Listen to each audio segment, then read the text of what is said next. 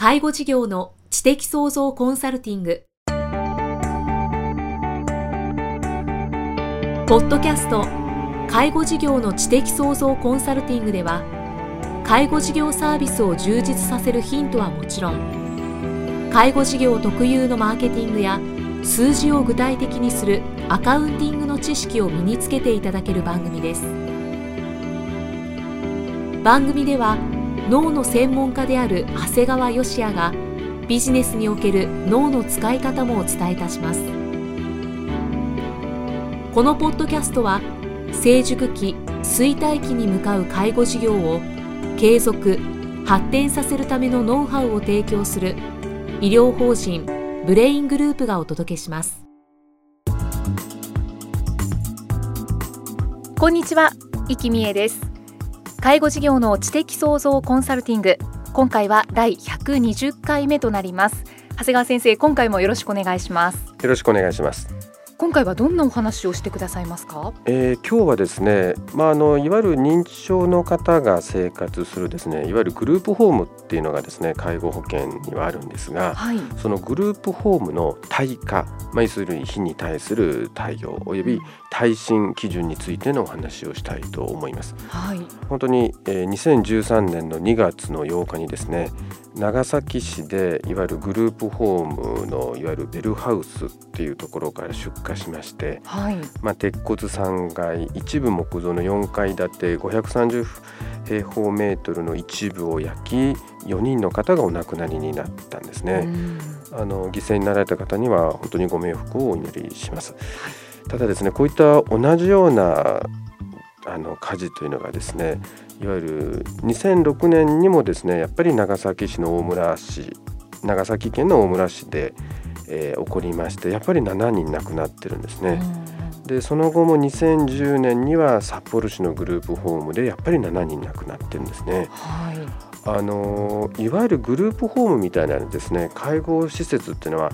火災が起きた時の死者数っていうのがですねホテルや旅館病院なんなどと比べるとですねすごく亡くなる方が増えちゃうんですね。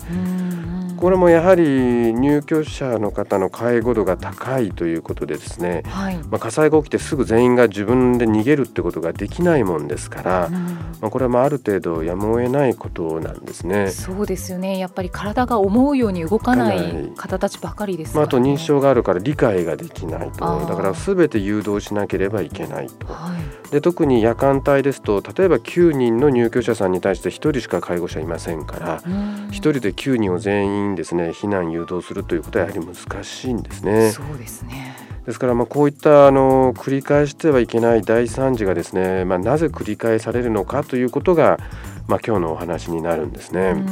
でももうこれは建物に問題があるのではないかなとは思うんですが。そうですね、まあ、あの人員基準の問題も当然ある逆にあるわけなんですがただ人員基準じゃあどんどん増やせるかといったらもうとても確かにたくさんいればいるほどいいわけなんですがそれは現実的にはやっぱり難しいと、はい、やっぱある程度建物で対応する必要もあるんですね。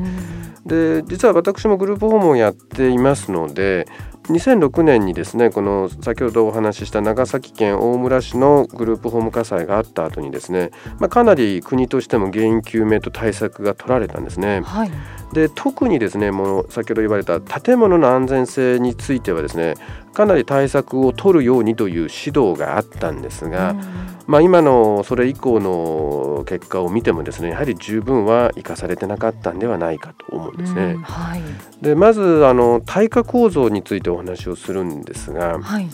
あの正直申し上げてですねこういうグループホームなどをですね新築で建てる場合はですねあまり問題がないんですね。もう新築で建てる場合はですね、はい、もう鉄筋もしくは鉄骨でもう最初から全部作りますのでもうその時点で耐火構造っていうのはもう大体クリアするんです。そうですね、はい、だから新しいものは問題ないんですが、はい、やはり資金の問題等でですね、まあ、従来ある建物の改修で対応するケースも結構あるんですね。ですからその事の発端となったですね長崎県大村市のグループホームなんかは実はあのそういった改修でスタートしたんですがこれ結構すごい構造なんですよ。はい、外壁および内壁は鉄筋コンクリート。はい、で内部の間仕切り等は軽量鉄骨、うん、で屋根および裏回りは木造っていうような形でもうさまざまな構造体が混じった、はい、いわゆるこう根構造建築物になってですね。そういうものがあるんですね。僕もですね自分自身は新築でしか作ったことがないもんですからこういう建物があるんだということなんですね。はい、でこういった場合はですね結局基準としてはやっぱり一部にでも木造があった場合はですね、はい、やっぱり耐火構造としては木造に準じるんですね。やっぱり木造の方が燃えやすいということでやっぱり厳しい対応になるんですね。ですからいわゆる鉄筋だとかですね鉄骨なんかに比べるとですねやはりかなりその木造の建物の場合は防火上の安全配慮が必要になるんですね。ただ、やはりその時の検証ではですねやはりその大村市のグループホームはですね、まあ、こういったハンディキャップのある人たちの施設でありながらですね火災なんかに対する配慮や設備があまりされてなかったということなんですね。でそういった目で今回の長崎市のグループを見てみるとですねやっぱり根構造建築物だったんですね。ここもだったんです、ね、そうなんですね。ですからどうもこれからはですねこの根構造建築物はですねどうも木造並みの耐火性能で建築建設するもしくは対応することが必要なのかもしれないですね。うそうですね。ただですねそういう話になるとじゃあその根構造建築物の場合は耐火、はい、については厳しく要するに木造並みにしましょうよというところで話がどうも止まってしまう傾向があるんですが、はい、ここは実はもうやはりこういったことっていうのは先を先を読んでいく必要があるんですね。うん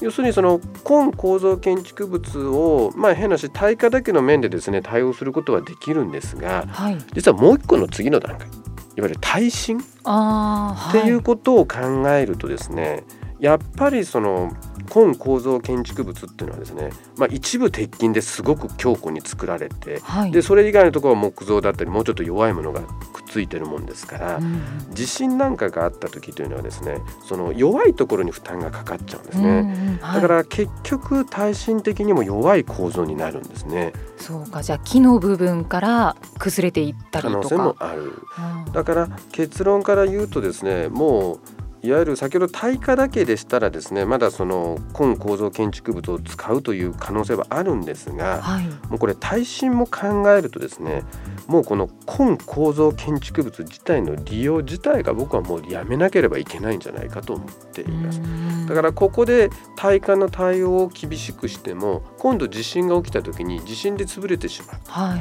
だからやはり先を先を見る必要があるんじゃないかなというふうに思ってますね。今のを聞くとかなり問題のある建物を利用してきてたんだなっていうのが分かりますね。すね。まあ、正直言うと最初の頃っていうのはね2000年4月に介護保険始まった頃っていうのはまず施設自体がなかったもんですから、はい、まあ、とにかくみんなが新しくですね授業を始めてとにかく数を揃えないといけなかったっていうのも事実なんですね。だから国としてもこういうのに許可を出してたんですね。あなるほど。でその次にですね今は耐火と耐震の話をしたんですが、はい、なんか知らないんだけどこう床面積と法的規制っていうのがすごく関わってるんですね。要するに同じ規制をしてもですね、はい、床面積によってこうこれ以下ではつけなくていいよみたいななんか抜け道が必ずついてるんですね。だから例えばグループホームっていうのは消防法ではですねあの福祉施設として扱われて、はい、延べ床面積が300平米以上の場合は自動火災報知設備の設置が必要になるんですね。うんうんはい、これはもう火災が起きたらすぐ警報が鳴ってそれがダイレクトに、えー、消防の方につながるというものなんですがただなんか知らんけどここも300平米以上って書いてるもんですから、だから逆にこの規制を逃れるために、設計や施工者の人はこうわざと面積調整を行って300平米以下にするっていう説があるんですね。ギリギリのところでそうなんです実は一番最初の長崎県大村市のグループホームはそうだったんですね。300平米以下にしてですが結果的に自動火災報知器がついていなかったということなんですね。そうだったんですね。でまあこの自動火災報知器だけじゃなくてですね、はい、変なしこう火事が起きたらですねすぐバーッと消すっていうので一番有効なのはスプリンクラーなんですよね。うんうんはい、でこれ実はあのやはりこの大村市の火災以降ある程度義務付けられたんですね。はい、義務付けられたんですけどやはりここにも抜け道があって、はい、275平方メートル未満の施設には設置義務がないという抜け道がちゃんと用意されたんですね。なぜなんでしょうか？まあこれ後でお話しするんですが、要するに小さなとこというのは、はい、経営している母体もちっちゃいから負担が結構かかるってことなんですね。実はうちもスプリンクラーを後でつけたんですけど、スプリンクラーつけるってものすごいお金かかります。あ、そうなんです、ね、何十万の世界じゃなくて何百万ですね。うちは4ユニットですけど1000万超えましたので、そうなんです、ね、ただ全部助成金が出ますから、はい、一部ちゃんと助成金が出ますから、ちゃんとやればいいわけなんですが。はい、まあやはりなぜか275平米以下っていうのはつけなくていいんですね。だから今回の長崎市のグループホームもですね実はこれスプリンクラーの設備がなかったんですね、はい、ですからこれが同じような大惨事となったんですね。ですから以上から考えるにはですねやっぱりこういう施設っていうのは心身体だけじゃなくて要するに認証もあるということですからハンディキャップがあるわけですからもうまずこれ根構造建築物はこれ禁止です。はい。これはですね耐火だけじゃなくて耐震も含めての理由です。そうです、ね、だからここで耐火だけでですね甘い基準にしておくと今度地震もうこれ日本国上いつ地震が起こってもおかしくないわけですから、はい、もう必ずその時にまたさらに新たな問題が起きますのでここでもうダメにしないといけないと思いますね。うんうん、で面積にかかわらずいわゆる自動火災報知設備とスプリンクラーの設置は義務付け、うんはい、でこれ次が大事なんですけど新規だけでなくて現在運営されている施設にまで適用するということなんですね。自動火災報知設備とスプリンクラーの設置、はい、で逆に今今構造建築物でやっているところはもうやめなさいと、はい、ぐらいにしなければいけない、うんうん、これはね口で言うのは簡単なんだけど結構大変なんですよね。大変ですかね。だって今現在すでに入居者がしていて運営されてる場合で例えばこれが今構造建築物であれば、もう運営をやめなさいって言わないといけないわけですよね。そっか一旦。そうなんです。でまあそこで立て直すだけの資金力があればいいんだけどなければもうそこの事業は閉鎖しなければいけないわけですよね。じゃあそこに入ってる人たちどこ行けばいいのとか。で大体こういうところの運営部隊は小規模であって対応できないんだよね。難しいですね。でねもう一つ実は裏がありまして、はい、新築で建てた建物は何の問題もないんだけど、費用が高いんです。大体こういうところっていうのは小さな業者がやってる根構造建築物でちっちゃなところっていうのは、はい、その建物が古くて分ね安いんだね大体。だからそういうそこに安いからそこに入ってるっていう人も結構いて他に新しいとこがいっぱいできてるからそこに移れって言ってもなかなか移れないという問題があるんですよね。そうか。うんなんかどうしようもない部分もありますね。そうなんですね。だけども、やっぱりこれは人命がかかってるもんですからね、はい、これぐらいの英断をしなければ申し訳ないんだけど同じことは必ず起きます。実はなんで僕はここまで自信を持って言ってるかっていうと、はい、あのうちのグループホームじゃないんですが僕自身がいわゆる協力医として訪問しているグループホームがあるんですがもうやはり今回火災を起こしたようなのと同じです。あ作りがもうぐちゃぐちゃですね。でここで火災が起こったらどうしてだろうっていうのは本当に思うんですね。で僕実はこれ消防あの方の人に聞いたことある？消防署の人に。うちのデイサービスに監査に来た時にえらいうるさいこと言ってくるんですよ。はいはい。ぐちゅぐちゅぐちゅぐちゅ。うん、悪いけどデイサービスなんて夜泊まるわけでもないから、はい、まああなた方が言うのをよく分かりましたと、うんうん、聞きましょうじゃあ僕が協力医で言ってるあそこのグループホームはどうなんですかって言ったらあそれは聞かないでください、えー、もう極めて消防法的にはダメなんだけども、はいはい、は聞いたんです。じゃあ消防法的にダメなのになんで介護保険で認められてるんですかっていうとこれは縦割りなんだよね行政が。介護保険の認可を受けるときに消防法によってダメっていうのはないんだそうですね。そうなんですね。で結局いろんなこういういわゆるお亡くなりになるような方があることが積み重なっていって、初めて事の重大さが気が付く。でまあ今は皆さんの視点っていうのは対価家事のことばっかり言ってるわけですね。で、まあ、行政もきっとこの対価に関してはより厳しくなってくると思うんですがやっぱり耐震まで言えない。だって耐震まで行っちゃうともう今構造建築物のとこダメ今やってるとこダメって言わないといけないわけですから。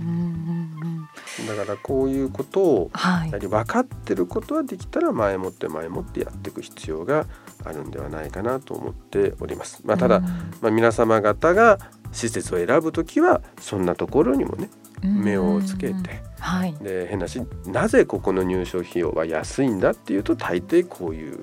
根構造建築物で小さな業者がやってるケースが多いんですよと。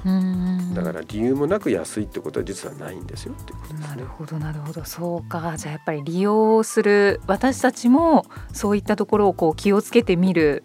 べきってことですよね。はい、あとまあこれからこういった施設をあの立てていこうって思われている方も、あのこの番組たくさん聞いてくださっていると思うので、本当に必須条件として取り入れていただきたいです、ね、でやるしかなくなってくると思いますね。すねただねもともとね実はあの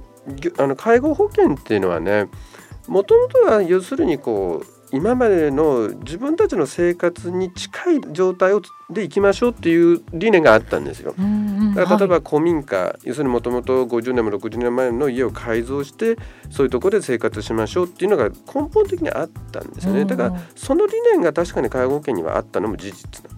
ただそれですと悪いけど耐震と耐火は全然満たさないっていう相矛盾してるもんだから、そうですね、だからこれ悪いんだけど行政なり皆さんがどっち取るかだよね。だって皆さんはそう家で生活してきたお年寄りが多いわけですよね昔ながらの日本家屋で暮らしていた人が多い。でもこれは悪いけど地震には弱いんですよ火事にも弱い。はいだけどそれでもそれでもそれを犠牲にしてでもその快適さを取るのか。じゃあ新しく建てたところは鉄筋なり鉄骨で今まで生活したのとは違うようなのかもしれないんだけど、ただまあこれからのね人はもう段階の世代の人たちは、逆にそんな日本家屋に暮らしてた人もそういるわけじゃないもんだからやっぱここは頭の考え方をパッとスイッチニングしてね、はい、もうこれからはもうやはり新しい新築で対応せざるを得ないと思います。そうですよね。ただまあ運営中の方は本当にもう非常に難しい局面だとは思うんですがでもまずは自分の建物だからまあ把握している方も多いとは思うんですけれど、ね、今一度確認してみてで、まあ、今できる対策は何なのか？っていうことですね、まあ、その中でも対応できなかったらやはりもう事業自体を撤退していただく必要もあるとは思います。うん、厳しい言い方なんだけどね、人の命かかってんだから、確かに。うちは事業規模がちっちゃくてお金がないから対応できませんならもうやめなさいよということですね。だって人の命かかってんだから。そうですよね。うん、亡くなってしまってはもう元も子もないので。はい、はい。長谷川先生ありがとうございました。じゃあ、また次回もよろしくお願いします。よろしくお願いします。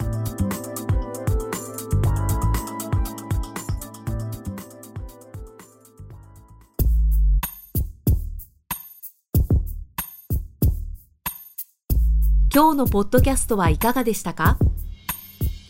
番組では長谷川義也への質問をお待ちしています。質問は株式会社在宅のウェブサイトにあるお問い合わせフォームからお申し込みください。サイト URL は http コロンスラッシュスラッシュ brain-gr.com スラッシュ zaitac http コロンスラッシュスラッシュブレイン -gr.com スラッシュ在宅です。それではまたお耳にかかりましょう。この番組は提供医療法人ブレイングループ理事長長谷川義也。プロデュースキクタスナレーション生きみえがお送りしました。